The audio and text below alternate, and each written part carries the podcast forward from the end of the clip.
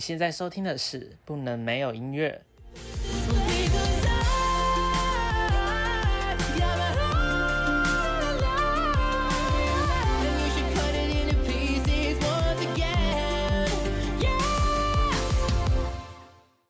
欢迎收听《不能没有音乐》的试播集。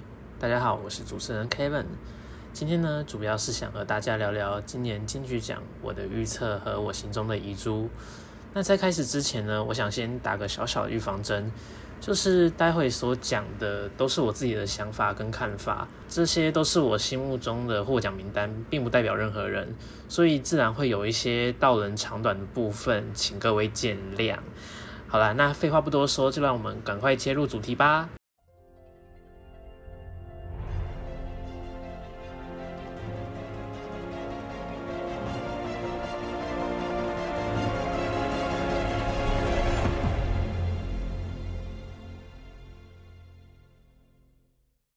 第三十四届金曲奖即将到来，先来介绍女歌手部分。入围的有徐佳莹的《给》、洪佩瑜的《明示》、郁可唯的《Dear Life》、阿令的《Link》、戴佩妮的《被动的观众》和刘柏辛的《幸福心》。洪佩瑜她真的很不简单，曾被笑说是单曲歌后，可为十一年来没有唱歌的她，终于再次被金曲奖肯定。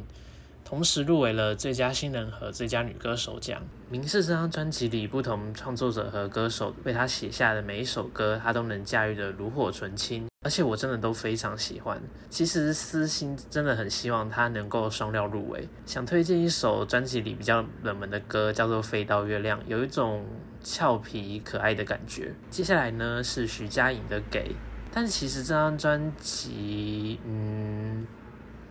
就虽然给这张专辑里的没有第三者的分手和我想到你就再也不怕有延续他以往的风格啦，但其他首就有种让人觉得很混乱的感觉。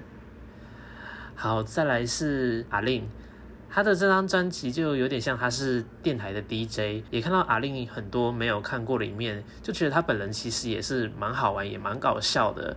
如同他这张专辑里的名字 Link，着重的是他与观众之间的连接，把他所有的面相呈现给观众。最后是戴佩妮和郁可唯，郁可唯其实看到他有入围，我有点吓到，因为我本来预期入围的是邓紫棋，毕竟他也是金曲的入围常客嘛。郁可唯给我的感觉就是。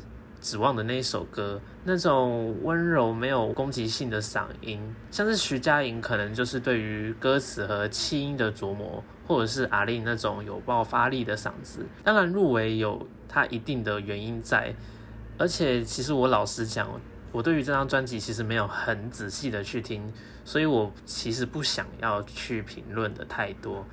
而戴佩妮呢，也是稳定股，她的它的曲。风就有点蜿蜒曲折的感觉，但它透过它的方式把故事讲述的也蛮完整、蛮工整的。但在最后，我就想到我移出的部分，陈珊妮调教这张专辑，我觉得以主题性来讲，真的很创新。然后陈珊妮平时在电视上就是一种女王的风范，而且各位观众不会觉得珊妮公主真的很适合当 S 吗？虽然她有入围编曲相关的奖项，但我真的觉得这张专辑值得再拿下更多奖。最后是刘柏辛，看到他的名字的时候，其实我有点蛮惊讶的，因为我想到第一次我看到这个名字是在蛮久之前的一个大陆节目，叫做《梦想的声音》。她是与导师比赛的素人来宾，那时候就会觉得哇，这个女生唱歌风格好多变，可饶舌也可以抒情，是一个蛮有魅力的歌手。他在去年底发行的《幸福心》真的好酷，我真的很推荐大家去听他的三点一四一五九，它里面可以感受到他真的很大胆的去玩音乐，也感受到他很搞怪的个性，真的就找不到其他形容词可以去形容他，就是酷。再来是最佳男歌手的部分，入围的有热狗的姚中二、熊仔的 Pro、清风的马来美的星期二、Hush、娱乐自己和 The Clan 的 Talent 赵雷的数钱街少年。先从这次的两位男 rapper 说起好了。熊仔可以说是我觉得算是中文新生代里最好最好的饶舌歌手之一吧。这张 Pro 呢，透过每一字每一句，把握着韵脚和 flow 的功力，熟练的炉火纯青。最重要的是，他个人风格也非常明显。推荐大家可以去听才子和能火这两首歌。热狗的话，应该就不用我多介绍吧，就是饶舌界的 OG，影响后来的饶舌歌手的大哥级人物。再来是 Hush，改掉他以往的风格，今年这张就是走一种色气的路线，再加上他厌世的嗓音，一整个就感觉很搭。想推荐他这张专辑里的习惯动作，这首歌其实就在讲他在夜店里遇到的对象，在一夜之间经历的感情那种感觉。又私密，但又触动到情欲这一方面，这张专辑也是很对我的胃口。再来下一位就是清风，我真的觉得他在这张专辑里的合作人都选的刚刚好，像是醉鬼阿 Q 的孙燕姿，海妖沙龙里的全川红，睡美人里的严俊杰，清风就好像化身成欧洲中世纪的艺术沙龙策展人，而他那些合作对象就好像不同主题的展览。每首歌都带给你有不同的听觉感受。最后是 Her The Queen，也是同时入围了最佳男歌手和最佳新人奖的部分。对他的第一印象就是很帅，然后留着中长发的男子，又有着独特又厚实的嗓音，真的很容易听着听着就陷进去那 R&B 的漩涡里。同时也深受独立乐团的喜爱，而这张专辑里的《不介意》也是我这一年来不断重新播放的歌曲之一。再来是年度歌曲的部分，总共六首歌。像是准明星，其实看到评审团是选准明星，而不是选择切歌当做年度歌曲，其实我心中是蛮多问号的啦。但后来想想，好像每年对于年度歌曲的定义和选择都大不相同。就可能除了歌曲需要有传唱度、流行度之外，这几年好像都比较 focus 在歌曲的时代意义。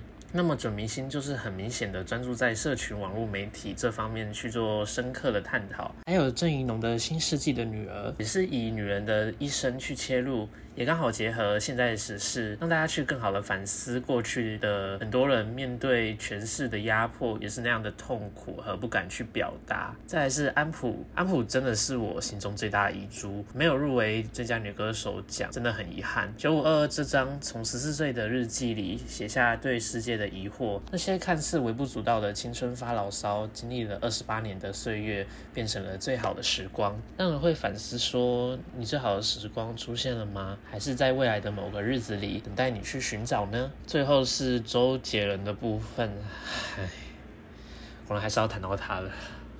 最伟大的作品这首歌，那个曲风可以换一下吗？就是希望你能早日突破瓶颈啊！和朗朗一起弹钢琴的那段还行 啊。真的实话实讲，你以前的专辑都很好听，像是《爱在七元前》之类的，所以还是加油啦！最佳新人的话，Lucy 讲到她就会想到一个最近几年来讨论蛮激烈的事，就是金曲精英化的问题。主流和独立两个就有点搅和在一起的感觉。其实我自己也有稍微接触独立乐团，自己喜欢的独立歌手，若是能得到金曲奖的肯定，当然也是很开心。但有时候会觉得你在金曲奖看到的人，跟金鹰奖想说应该会有不同的人选吧，结果哇哩嘞，跟我一模一样的时候。就会觉得好像有点多此一举，就想说，那当初干嘛要分金曲和金呢？这好像是一个蛮值得讨论的事情。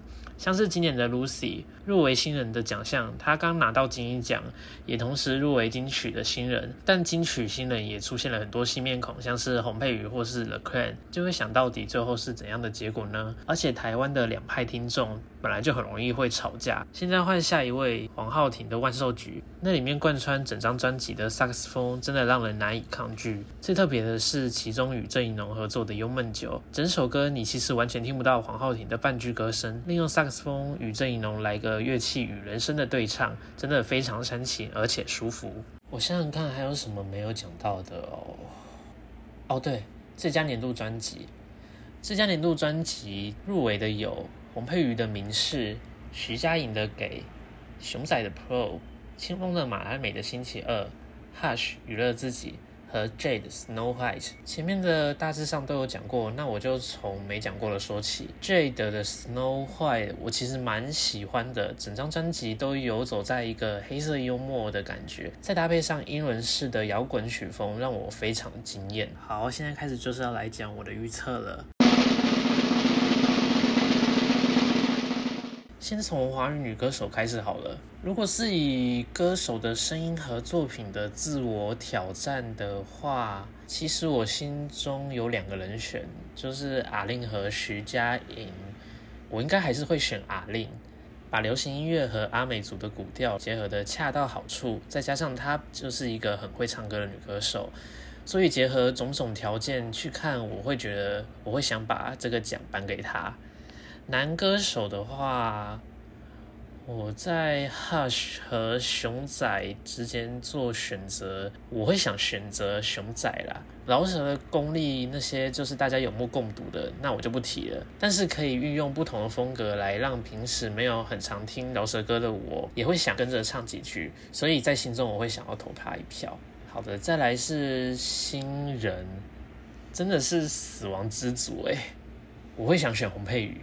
他可以运用个人技巧和他唱歌的情绪去呈现每一首歌的故事，这个理由就会让我很想去投他。年度歌曲的话，我会想投给安普的《最好时光》，就真的第一个直觉就会想给他一首二十年不断停停歇歇的歌曲，那分量我真的觉得值得拿下一座金曲。最后是华语专辑，我想得奖的应该是马美的《星期二》。